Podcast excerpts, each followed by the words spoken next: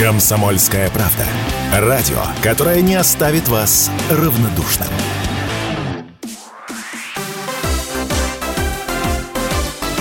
Новости спорта. Здравствуйте! У микрофона Юрий Кораблев. Московский ЦСКА на выезде проиграл автомобилисту из Екатеринбурга в матче регулярного чемпионата континентальной хоккейной лиги. Встреча прошла накануне и завершилась со счетом 3-2 в пользу хозяев. ЦСКА потерпел второе поражение подряд. Команда занимает седьмое место в западной конференции. Автомобилист находится на четвертом месте восточной конференции.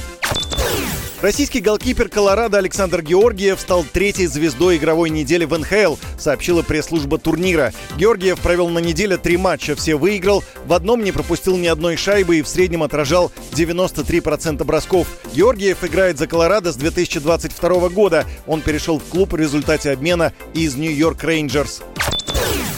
Форвард сборной Аргентины клуба Интер Майами Лионель Месси третий раз в карьере стал лауреатом премии FIFA Best как лучший игрок года. Ранее он был удостоен этой награды в 2022 и 2019 годах. На престижную награду FIFA также претендовали французский нападающий ПСЖ Килиан Мбаппе и норвежский форвард Манчестер Сити Эрлин Холланд. Они стали финалистами данной номинации. В прошлом году Месси стал чемпионом Франции вместе с ПСЖ, выиграл Суперкубок Франции и принес Интер Майами первый трофей Кубок Лиг. На этом у меня все. С вами был Юрий Кораблев. Больше новостей на sportkp.ru.